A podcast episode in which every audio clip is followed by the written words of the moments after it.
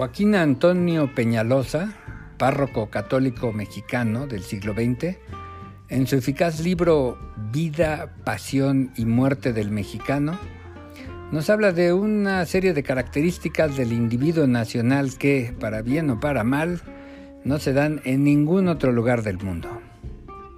Joaquín habla de las relaciones humanas y dice que al mexicano le encanta saludar y ser saludado es un rito consagrado, es parte de las tradiciones y de las convicciones mexicanas.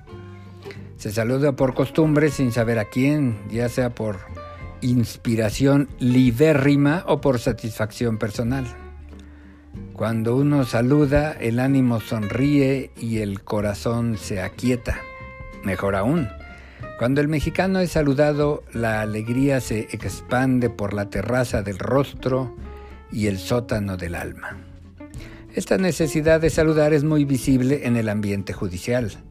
El litigante que llega al edificio donde están los juzgados, especialmente cuando va acompañado del cliente, obtiene un triunfo en ser saludado por funcionarios públicos, como si los conociera de toda la vida, como si fueran esos compadres con los que puede platicar el asunto en turno y obtener así la victoria absoluta en favor de tal consumidor judicial. Dime cuántas personas te saludaron y te diré quién eres. Imagínese trabajar de mecanógrafo en la Suprema Corte de Justicia de la Nación y ser saludado por uno de los sagrados ministros ante el jefe inmediato. Inminentemente sería tratado con más cortesía. En un México donde millones de personas apenas saben leer y escribir, donde el promedio de lectura personal no alcanza ni siquiera para un libro al año, el licenciado que no es conocido no es adorado. Entre abogados te veas es el nombre de una película cuyo éxito ha traspasado el cambio de milenio para hacer referencia a que entre más lejos tengas un abogado, será mejor. No tanto porque tales profesionales sean despreciables rateros prostituibles, que algunos lo son, y peor, sino porque necesitar de un abogado significa que hay un problema que uno mismo no puede resolver. En los juicios, orales o escritos, se muestra el salvajismo de lo judicial.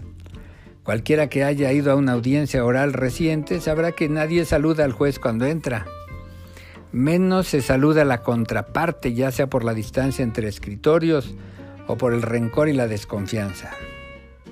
Muy distinto sería si algún día un juez osado ordenara al inicio de la audiencia, cuando ya puede castigar la desobediencia, que las partes se saluden de mano, se den un abrazo efusivo con palmaditas en la espalda y hasta saludarse de besos sin importar el sexo de la contraparte. Para evitar la discriminación, habría que saludar de beso a cualquier contraparte. Esto lograría un acercamiento que quizás llevaría al arreglo en un convenio. Es en lo jurídico donde más se ve que Joaquín Antonio tiene razón cuando dice que la vida del mexicano tiene tres etapas. La niñez, la juventud y el qué bien estás. Si en la vida cotidiana la ceremonia del saludo no es fácil de terminar, menos debería hacerlo en un juicio judicial. Preguntarle a alguien ¿qué tal te ha ido? puede dar pie a una confesión inesperada y en lo judicial ojalá a llegar a un convenio con tal de mostrar civilidad.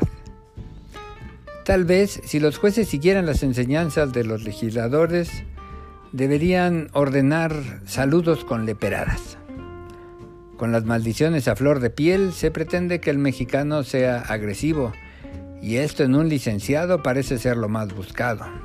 Sin duda lo es entre diputados. Claro, difícilmente el juez comprenderá que así se saludan los hombres entre la runfla del peladaje que ha votado por ciertos legisladores incapaces de hablar sin insultar. Entre los aciertos de Joaquín Antonio está el destacar la importancia del saludo cotidiano entre los mexicanos. Ojalá entre los oferentes del servicio de justicia se diera también sin beneficio adicional al de lograr que en todos los juicios se den las buenas costumbres. Excepto, claro está, en los saludos de mano que encubren el traspaso de un billete doblado, y no precisamente para la práctica del origami.